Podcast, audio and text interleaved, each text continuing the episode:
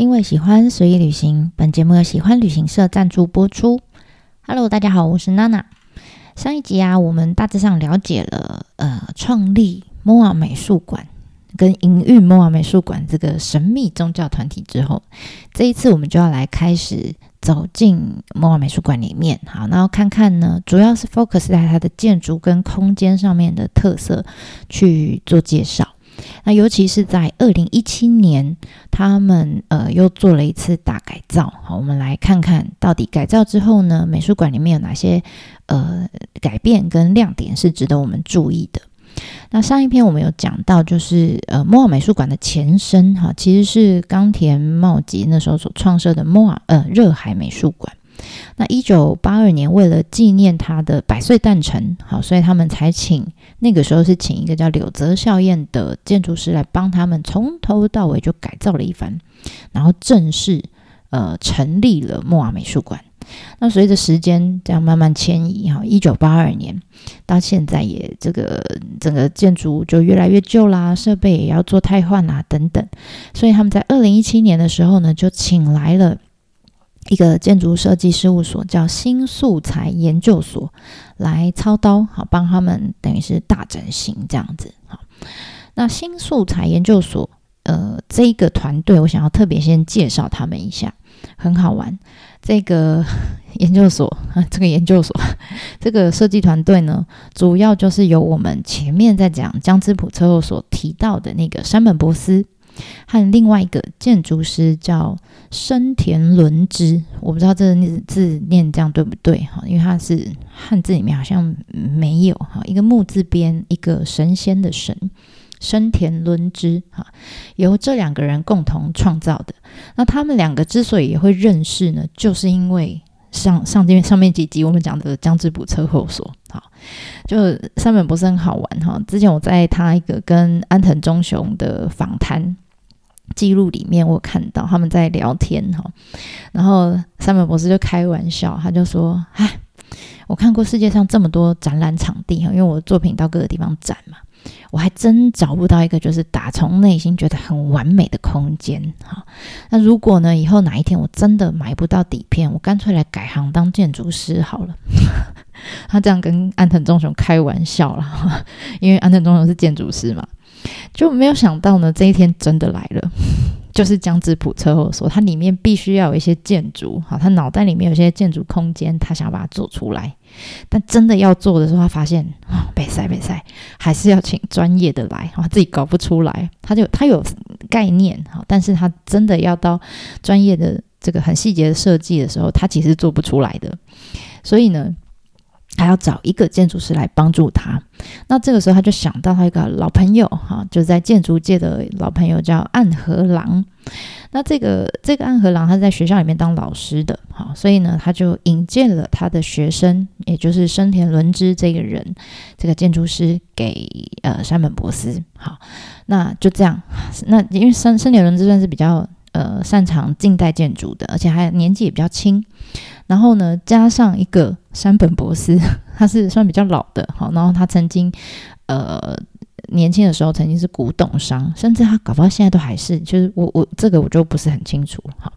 总之呢，他们就各自呢运用自己擅长的这个能力，好，然后就想尽办法哈，在。呃，珍贵，他就山本博士可能去找一些很珍贵的一些旧的素材，比如说古寺庙拆下来的这个木头啦等等之类的，加上新的素材，可能是现代比较我们常用的玻璃啊等等的，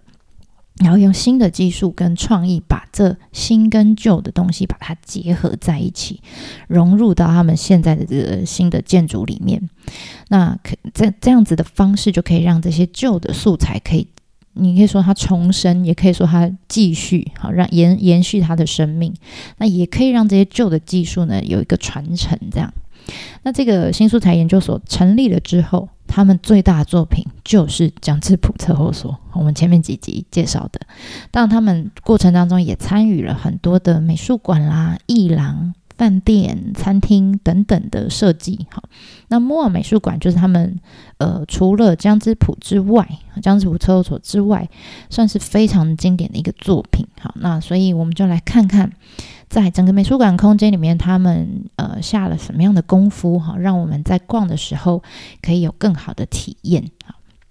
好，那我们现在就来到了摩尔美术馆。哈，那因为摩尔美术馆是沿着一个呃山坡面海的山坡去盖出来的美术馆，所以当你真的到了美术馆的门口的时候，其实你看到那个入口还不是真的，还不是真的门哈，它只是在山坡下面一个像玄关一样，就是让你脱鞋进去的地方而已。好，那真正的美术馆它其实是盖在山坡上面。好，那所以我们进现在进来是在真正美术馆六十公尺以下，在山坡下。你说哈，那我这样怎么上去？哈，不用担心啊，他们在这一个山山体里面 藏了一条好长的手扶梯，非常长，大概有两百公尺这么长，在山里面绕来绕去，这样你真的从山下坐上去，你完全就是。都不跑哈，你也不自己往上走，你就是坐它手扶梯上去的话，大概要十分钟。所以你坐十分钟的手扶梯，你就可以进到美术馆里面了。那当然，因为他怕你太无聊哈，所以你在搭手扶梯的途中呢，你就会看到一个转折的地方呢，就会遇到一个圆形的大厅啊。那这个大厅呢，啊，它里面用了好多各个国家收集来的大理石，然后呢，这个圆形大厅大概有。直径可能二十公尺这么大吧，好，那建议大家就不要只是匆匆走过，你会发现它旁边有很多灯光的设计。那我建议你可以抬头一看啊，因为你头上呢会是你进莫尔美术馆看到的第一个作品，它其实就是一个作品了，好，它就是一个美术品。什么什么作品呢？它是一个呃，他们请来万花日本的万花筒作家艺术家。然后是一对夫妻，好来做出来。他们说号称世界世界上最大的投影万花筒，意思就是说你头顶上就是万花筒的图案。然后呢，每一刻每一刻每一秒都在变动，这样。那象征着什么？就象征就是你呃来到这里的访客跟这个美术馆的怎么讲一期一会的感觉，因为你每一秒去，你不同时间来，你都会看到不同的画面，绝对不会重复这样子。好，这就是万花筒的奥秘。好，好，那经过了这个一期一会的圆顶大厅之后呢，如果天气还不错的话，你当然可以选择继续当懒人，就走搭着手扶梯上去哈。但是其实你也可以往户外。往户外的广场去走，如果天气好的话，我蛮推荐大家往户外走，慢慢走。其实不赶嘛，好。那这个时候你走走到户外，你才会看到一个户外的雕塑作品，叫《王与王妃》啊。这是一个英国的雕塑家叫亨利摩尔的作品。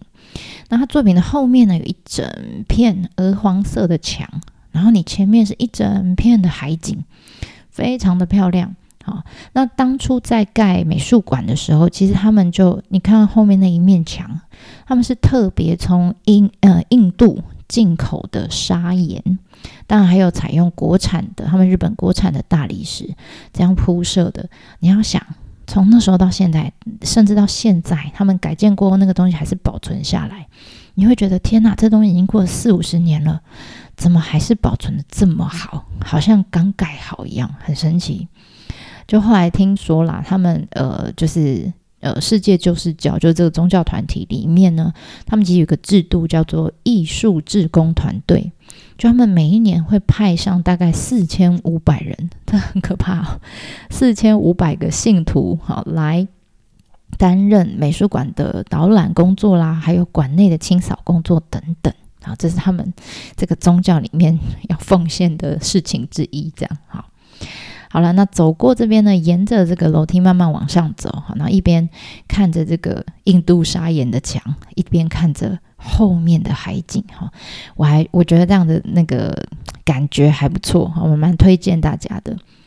然后再来，终于呢走上去，我们就看到了 MOA 的入口了，好，终于来到入口。那入口很特别，这是呃，我们刚刚讲那个新素材研究所他们改造过的了。好，这就是他们动过的。他们呢，请来了呃日本的漆艺界，漆就是漆器的漆，他们请来这个漆漆艺界的国宝，人间国宝，有一个叫世赖和美的人啊，一个老先生帮他们特别定制的。那你会发现这两扇门。一扇呢是涂黑色的漆，一扇呢是涂朱红色的漆。那这个 idea 是谁提出来的？当然就是山本博司。哈，为什么要这样设计？因为他说呢，诶，日本呢大概在四百多年前，就是呃，桃山就战国时代前期了哈。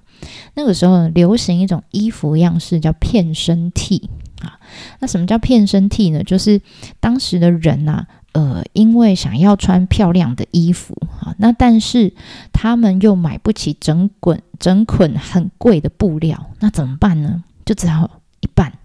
衣服就一半是他想要很华丽的布料，那一半呢就是他旧的衣服哈，把它拼接成一件新衣服，所以你就发现片身就是半身呐。好，你就看这左右两边是用不同花纹拼出来的这种和服，好，那就没有想到这样一搞之后，后来它就开始流行了，好，所以是片身体是那时候流行的一个呃设计之一，这样。那当初呢，他。山本博士在设计这个门的，他是诶，就浮现这个衣服的样式，然后再加上，当然日本漆器也是呃他们的非常传统的一个文化之一，所以他们就参考，他就参考了日本漆器会用到的，就是朱红色跟黑色的漆来涂这个门，这样，所以基本上我们来访的人呢，从入口其实就可以开始接触到日本非常传统的呃，包括漆器，还有包括他们过去的和服的设计的风格。那穿过大门之后呢，你就会发现，哇，迎接你的是一整片，就是刚刚你看到那一整片海景。那里面呢，落就是美美术馆，它特别设计的是落地窗，让你进去还是可以看到一百八十度的这个海，这样。而且他们非常贴心哈，就在落地窗的前面，哈，那个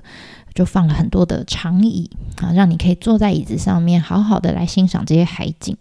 那如果你时间充裕的话，建议你可以慢下来。坐上去，这个椅子也是山本博士设计的，好，而且呢，建议你可以低头看看，这椅子的椅脚蛮可爱的，你可以看看，猜猜它是用什么材质做的？它是一个透明的材质，好，一个给大家一个小提示啊，这就是山本博士惯用的设计，哈，他的本业是摄影师，所以这个椅脚的材质跟摄影有关。好，当然说你已经听过前面跟山本博士相关的几集的内容，你应该就知道。如果你还没听过，你可以猜一下，这个透明的材质是什么？就是相机镜头的光学玻璃，它的这个透明度会比较高一点，好，所以你会觉得哇，很漂亮哈。那这个时候，当你抬起头来看看眼前的海景，你突然转过身，你会发现，呵，你的背后。背后的墙面上面也看到一幅作品，就叫海景，而且这海景是很特别的哦，是在热海拍的，它就叫阿塔米，就是热海。那不意外，当然也是山本博士的作品，就是他海景系列其中之一。哈，那这一幕呢，是他真的他在一九九七年的元旦的那一天拍下来的热海的日出。啊，所以他故意把它放在这里，就是让你。呃，前面看着热海，然后后面也看着热海，然后你坐在他的沙发上，你有种被热海包围的感觉，这样，嗯，还蛮特别的。但是比较可惜的是，原本啦，山本博士的构想是把整个美术馆大厅的空间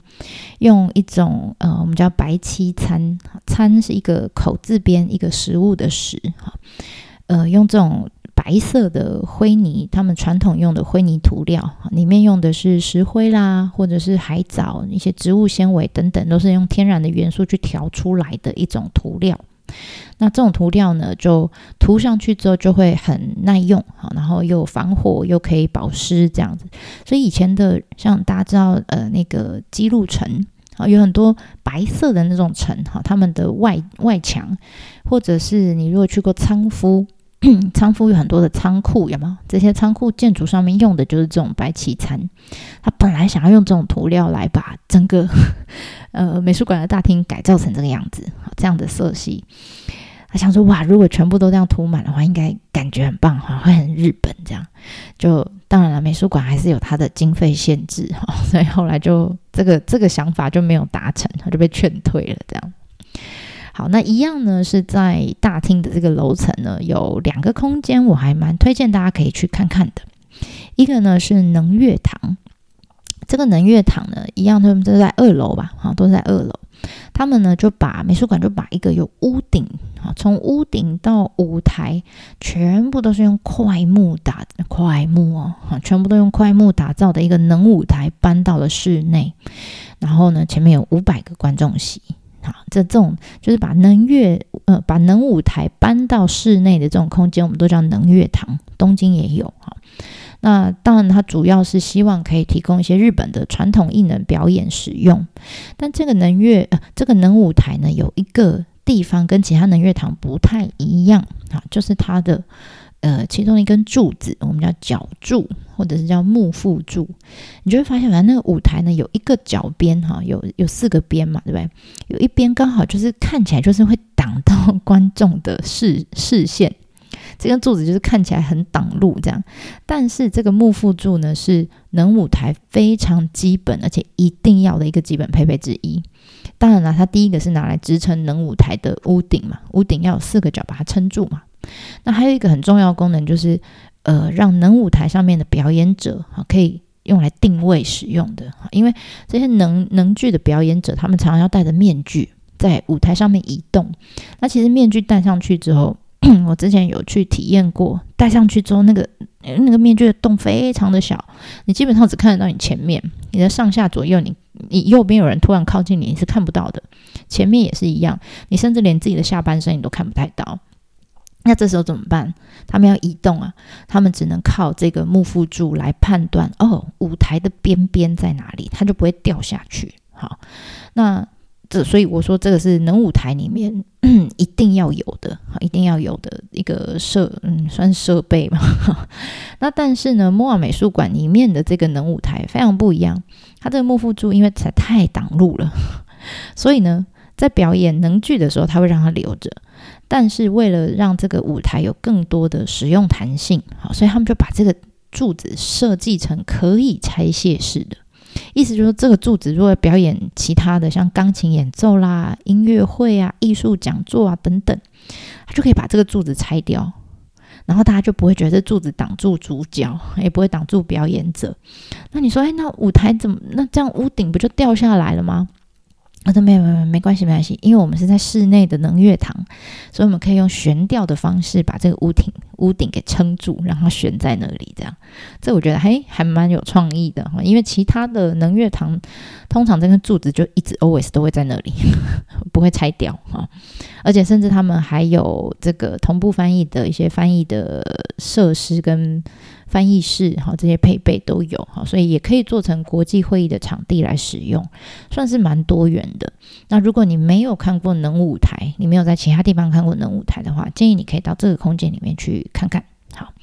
那另外一个呢，就是我们之前在诶日本文化系列里面有聊到茶的时候有聊过的，我们那时候提到一个战国时代的暴发户。就是丰臣秀吉他曾经呢，为了要请天皇喝杯茶，他就特别打造了一个可以拆卸、可以携带式的黄金茶室啊。那这个茶室当然已经消失了，已经不见了。但是呢，莫瓦美术馆就特别啊，那个时候就请来一个是呃，他当然是建筑师，那同时呢，也是一个我们叫数基数记屋造 ski 呀，就是 ski 就是。数数字的数，然后记邮寄的记哈，其实你他只是找一个汉字倒上来，ski 就是我喜欢的意思，我喜欢的风格哈，所以数记屋造其实就是他们以前会依照自己的喜好去呃用这种茶室的风格来设计住宅的这样子的一个空间，好就叫数记屋造，他们就请来这一方面的专家啊，也是一个建筑师，叫做绝口蛇井。请他来，然后呢，特别找了好多的文献啊，包括那个时候的，就是丰臣秀吉那个年代的一些外国的传教士啦，还有那个时候的武将啊，那个时候的茶人啊，甚至那个时候天被邀请来喝茶的天皇哈，他的日记里面到底怎么写 哈，怎么描写这个黄金茶室，他把全部都收集起来考证出来之后呢，再把它完整的复原出来。而且不是只有复制这个黄金茶室，他们还把黄金茶室那时候是搬到天皇家，就是京都寓所天皇住的地方。然后放在那个京都寓所里面嘛，或者是放在房子里面，所以他们连当时天皇居所的这个住的地方这个模样也都设计出来。他们觉得这样才能很忠实的去呈现说，当初黄金茶室它里面哈整个空间里面的光线跟氛围。那当然，你现在看到这个黄金茶室是复原出来的，它不是只有就放在那里哈，它是可以拆解的。然后听官方的人说，他们这个茶室曾经还出差到呃智利去参展过。好，总之是一个很厉害的，真的重金打造的黄金茶室。好，如果你想要知道比较细节的东西，我们之前在呃文化系里面介绍过了，你可以回去找第六十七集，我们里面有讲到那个经典茶室建筑就有介绍了。好，好，然后再来。除了这两个空间之外，其实还有一些是呃美术品的展示空间。其实我们常讲，就是在呃近代哈，你看到世界各个很多国家的美术馆的他们的展览空间，他们大多都会习惯用呃我们叫白盒子的概念来呈现。意思就是说，我的展品哈，在呃通常展示的地方都是展展览墙都是白色的。好，然后展品的背景、展品的基座全部都是白色的。好，那为了确保它的安全，外面还会再罩上一层透明的玻璃。哈，那这样子的设计为什么要全部都白色的？主要就是因为希望不要因为各种呃外在的因素去影响到我们在看这个展品时候的这个要怎么讲？专注哈，就不会引开我们的注意力哈，让我们可以有那种很专注、很安静的感觉来欣赏。这样，那当然这样子的设计虽然可以让你专注，可是同时呢，也会让你觉得好像有点距离，有没有？好像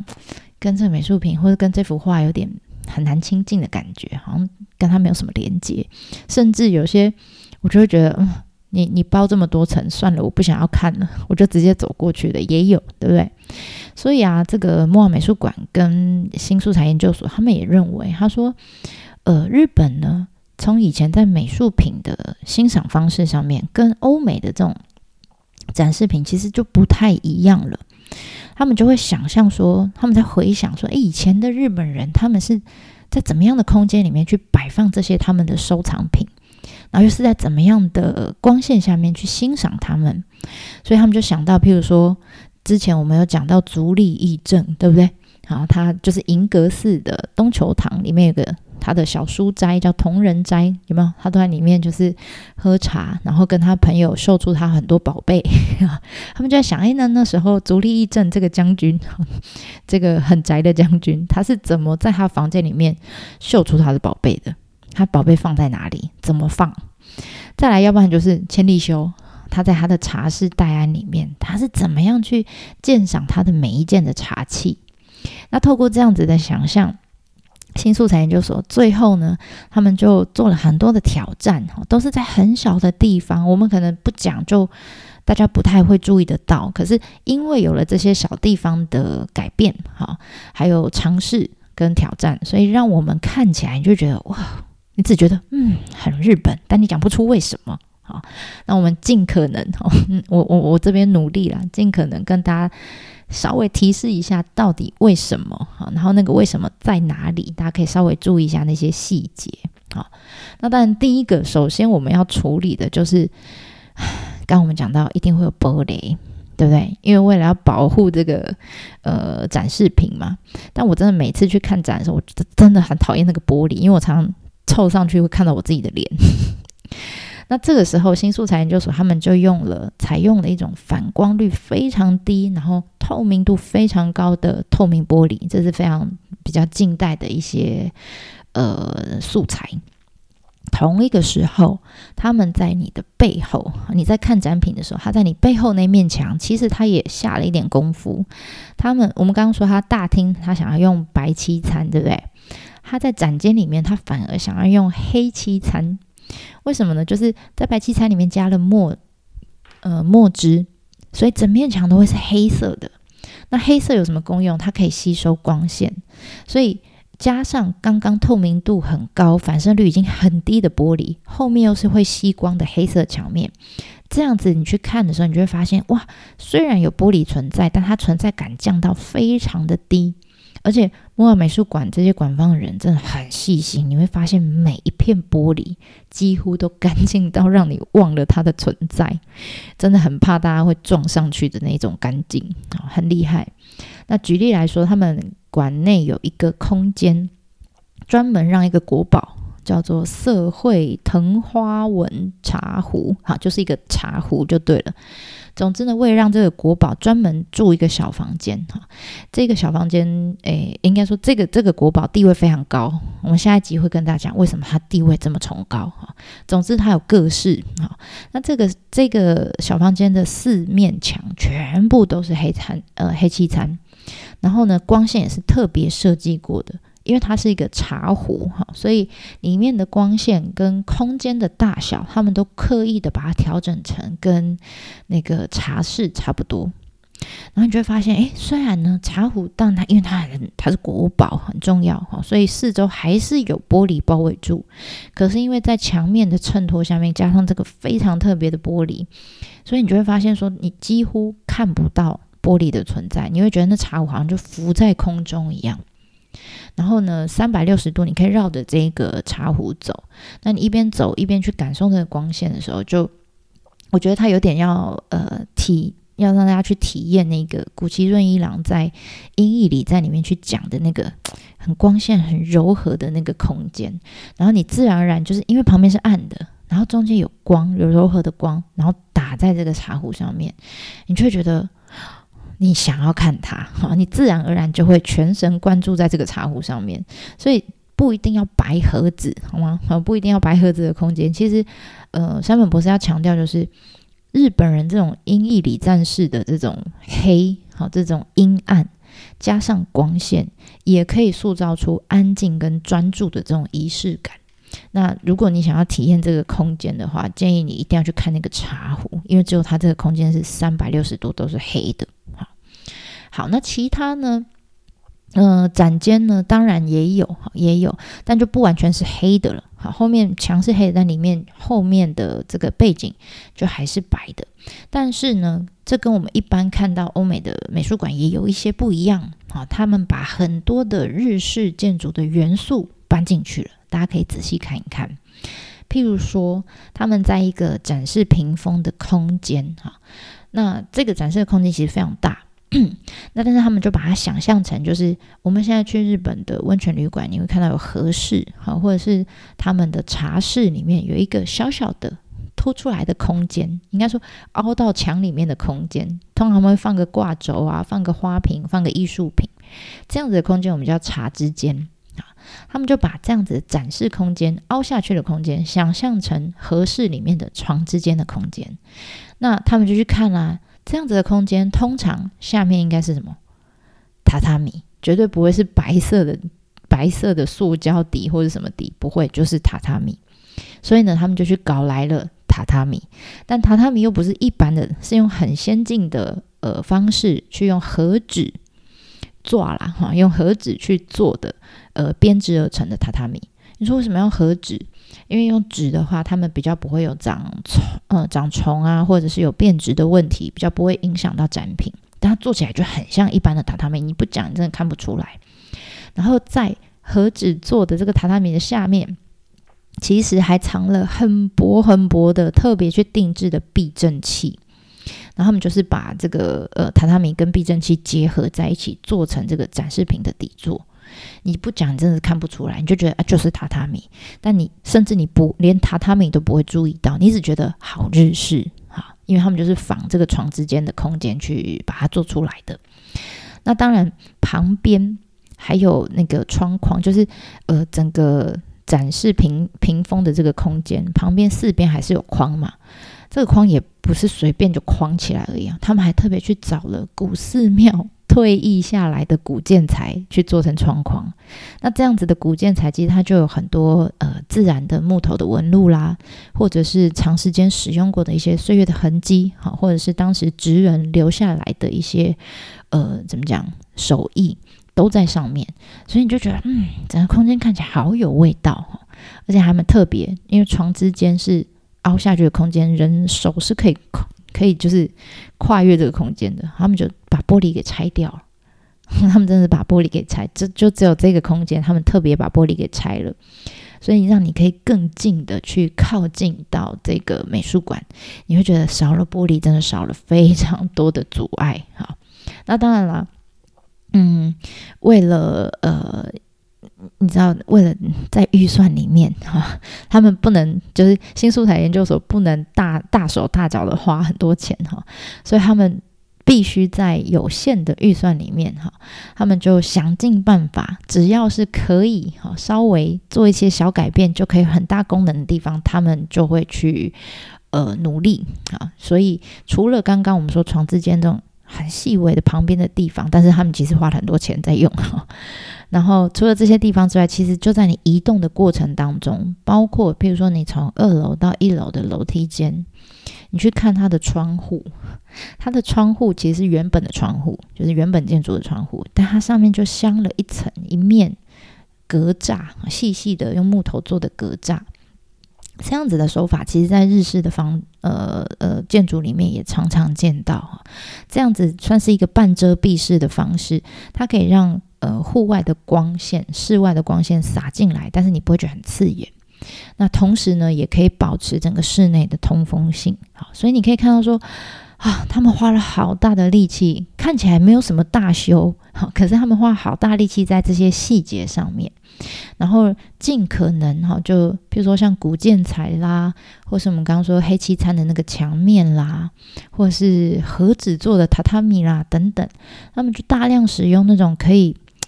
呃，保留那种直人手感的东西，好的素材，把它留下来。那当然也会有用先进的东西，譬如说灯光的设计手法啦，还有低反光的玻璃呀、薄型的地震避震器呀等等。你就会发现，他们不是只是很。新素材研究所不是只是很说，我只要留下旧的东西，其实他把新的东西都加进来，而且把它融合在一起。我觉得这是他们非常厉害的地方。那这也是在呃莫华美术馆里面跟他大手大脚去做的江之浦测候所非常不同的地方。好，这个是我觉得大家建议大家进去的时候可以稍微看一下的地方。好了，那我们这次就先分享到这里。那里面的展品呢，我们就下一次再来跟大家继续聊喽。那我们就下次见啦，对我马达呢。